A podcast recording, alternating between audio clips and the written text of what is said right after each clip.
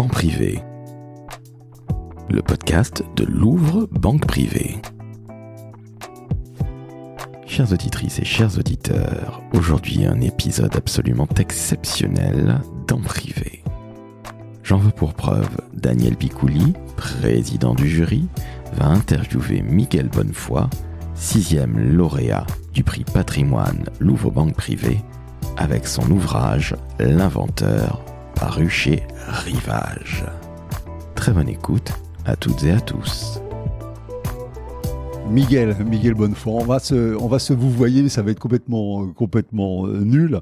Euh, je voudrais poser une question qui est en relation avec euh, le, discours que, que, tu as fait à la réception du, prix patrimoine à, la Monnaie de Paris. Et je me suis posé cette question parce que tu as parlé un peu de cette façon qu'avait eu euh, euh ton héros, euh, Augustin Mouchot, d'avoir des problèmes d'argent. Et je me demandais si Augustin avait rencontré Louvre Banque Privée et donc les dirigeants. Est-ce que justement aujourd'hui ce ne serait pas un héros oublié Ce serait dommage? Absolument. Je suis sûr que la banque privée, Louvre Banque Privée, aurait été suffisamment généreuse pour pouvoir donner à Mouchot et à la chaleur solaire, toute son application industrielle. Alors je vais... Alors, il y a quelque chose dans ta, dans, ta biographie qui m'a, qui m'a intéressé, c'est que tu es né un 22 décembre. Et je me suis toujours dit que quand on était né le 22 décembre, on était un peu comme privé de Noël et qu'on était à vie un enfant qui n'avait pas eu de Noël et, et qui et à contrario, ce qui fait garder, je trouve, une âme d'enfant, ce que tu as à l'évidence. Qu'est-ce que tu penses du de cette analogie avec ce 22 décembre? Bon, j'adore, j'adore. Non, non seulement c'est euh, une date spéciale parce qu'en effet, mon anniversaire et Noël sont très proches et mes parents toutefois ont eu l'intelligence et l'élégance de me faire toujours deux cadeaux et pas qu'un seul pour les deux. Mais en plus, c'est aussi à cheval entre le signe Sagittaire et Capricorne. Et je me suis souvent demandé lequel des deux j'étais, et donc bah, fatalement j'ai essayé de prendre euh, le meilleur des deux. Je suis euh, également né un 21 octobre, c'est-à-dire entre deux signes, balance et scorpion. Sauf que ma mère a toujours pensé que j'étais scorpion, comme mon père, et donc m'a lu comme horoscope scorpion. J'ai été scorpion pendant 15 ans. Donc je, je, comprends tous ces problèmes de date, euh, tout ça.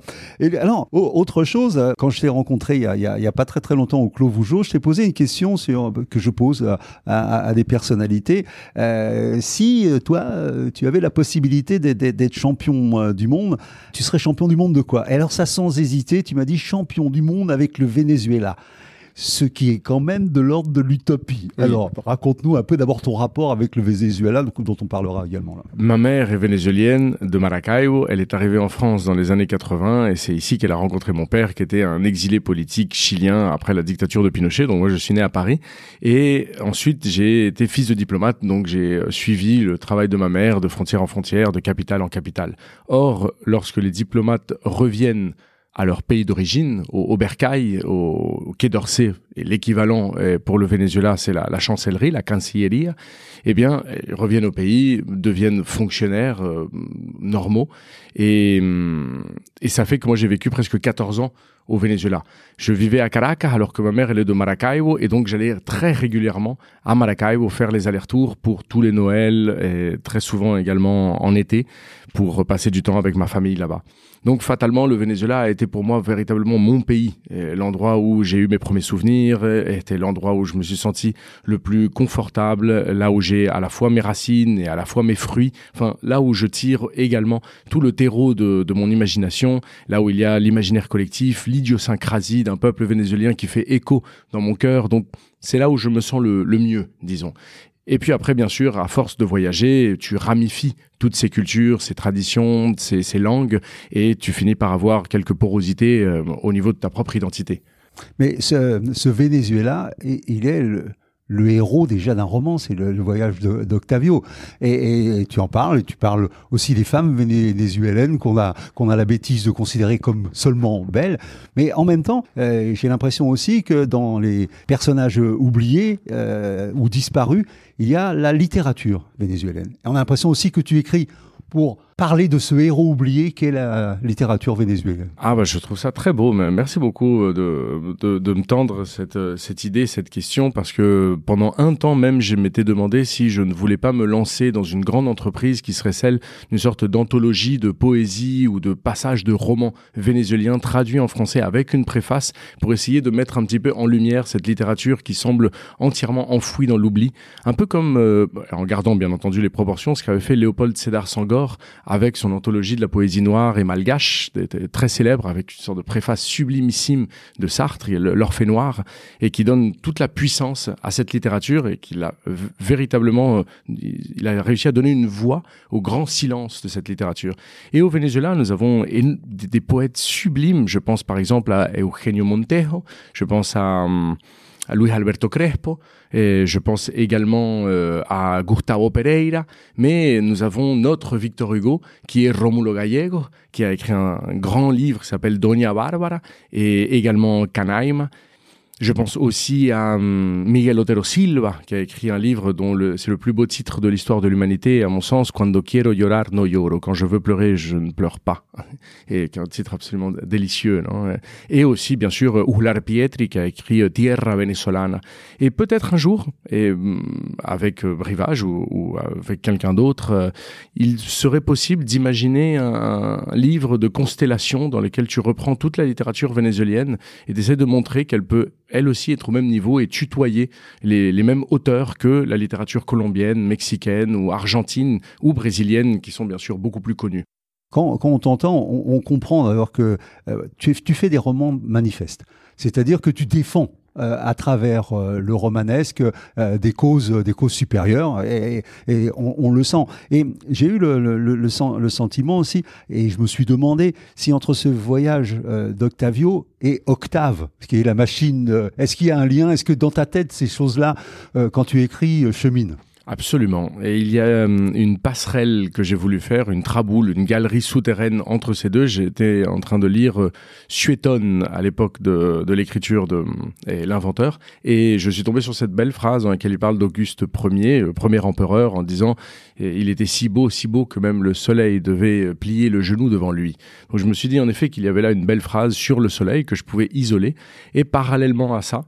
J'ai observé également dans les lectures que j'avais fait de la bibliothèque numérique de la BNF avec les périodiques du 19e siècle que beaucoup d'inventeurs et de découvreurs donnaient un nom à leur plus belle machine. Donc je m'étais dit que peut-être hmm, Augustin Mouchot aurait pu appeler sa machine Octave, avec cette idée bien sûr de Suétone que le soleil devrait baisser les yeux devant lui puisque c'est une machine solaire. Et il se trouve que dans tout ça, mon premier roman, le personnage s'appelait Octavio, et j'ai trouvé l'idée pertinente, comme ça, et audacieuse, de pouvoir euh, glisser une sorte de fil vers là-bas en imaginant que euh, l'ouvrier de la machine d'Octave qui travaillait avec Augustin Mouchot se serait retrouvé malgré lui dans un transatlantique au Venezuela et aurait peut-être été le papa euh, donné naissance à ce personnage du premier roman. Mais c'est une coquetterie. Euh, non, mais c'est pas. Moi, j'aime bien ces, ces, lignes euh, qui, qui, se tracent inconsciemment ou, consciemment, parce que il y a le soleil, bien évidemment. D'ailleurs, les, les, les, chroniqueurs d'époque parlaient de machine soleil. Je trouvais que c'était assez joli aussi ce, ce terme-là. Mais dans ton travail, il y a déjà eu Icar. Il y a déjà eu Icar. C'est-à-dire qu'on pourrait dire que ton Augustin, c'est un Icar. Il s'est brûlé les, les, ailes au soleil et il a chuté. Tout à fait, et vous faites très bien le, le lien entre les deux. Je pense que la figure d'Icar m'a passionné pendant très longtemps, non seulement pour son aspect mythologique de héros providentiel et euh, toute l'épaisseur universelle que donnent les mythes grecs, mais également car euh, j'ai écrit cette nouvelle lorsque j'habitais au Venezuela que je travaillais pour la révolution bolivarienne. On aime ou on n'aime pas. Et aujourd'hui, bien sûr, ce sont des idées qui sont euh, parfois indéfendables. Et donc, c'est très délicat. Mais à cette époque, je, je, croyais énormément à ça. Et Icare est un des rares personnages de la mythologie grecque qui est profondément dans la révolte. C'est-à-dire qu'il est dans la révolte paternelle, puisqu'il est le premier, en effet, à se dresser devant le père et, et à lui dire, écoute, bah, puis, tu m'as dit de rester dans une marge, ne pas trop t'approcher de la mer parce que les plumes mm, vont se remplir d'eau et donc tu vas te noyer. Ne pas trop également t'approcher du soleil parce que la cire d'abeille va fondre et les ailes vont tomber. Donc il faut que tu restes dans une sorte de marge qui est bien sûr symboliquement la marge des codes sociaux en disant eh bien ne sois pas trop bas, ne sois pas trop haut, non, reste discret et fais ton affaire. Et il est le premier à, à rompre ça. Et bien sûr, euh, je pensais à Hugo Chavez à l'époque, qui avait été un des présidents, qui a été un des premiers à se dresser face à l'empire américain, en disant, eh bien, nous, nous allons travailler sur la souveraineté de notre peuple, et donc nous allons eh ben, nationaliser énormément d'entreprises, couper les ponts avec vous, vous vendre le baril du pétrole au prix le plus élevé, alors que à Cuba, on le vendait au prix le plus bas, et changer complètement la disposition de l'économie de marché. Et donc, il avait, il avait quelque chose d'icaresque. Je m'étais donc intéressé à cette figure à un niveau politique. Ensuite, bien sûr, je m'étais permis une réécriture. Et puis, je pense qu'elle était restée un peu tatouée dans mon cœur, au point que lorsque j'ai découvert ce personnage d'Augustin Mouchot, avec le soleil, j'y ai vu non seulement l'histoire d'un inventeur, mais également une sorte de mythologie révoltée, disons. Est-ce qu'il te reste encore des idées indéfendables que tu défends hmm, Quelle belle euh, question. Tu sais, pour être tout à fait honnête, euh, je, me sens aujourd'hui dans une situation très délicate vis-à-vis, par exemple, de la politique vénézuélienne, puisque d'un côté, je l'ai défendu pendant longtemps, et aujourd'hui, je ne veux plus tout à fait associer mon nom avec ça.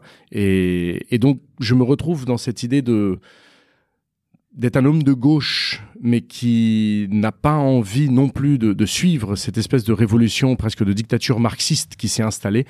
Donc d'être dans une, situation euh, véritablement de, de, conflit interne. Et moi, pendant si longtemps, qui me suis dit que les livres, que la langue française et que mon travail allait être le cheval de Troie en France pour pouvoir défendre des idées de, demain. J'ai un peu peur aujourd'hui que ce cheval de Troie ne soit devenu qu'une statue au milieu d'une place. Mmh. Euh, je vais venir vers euh, côté soleil, euh, vers un écrivain. Je ne sais pas ce que quel rapport tu as avec Camus.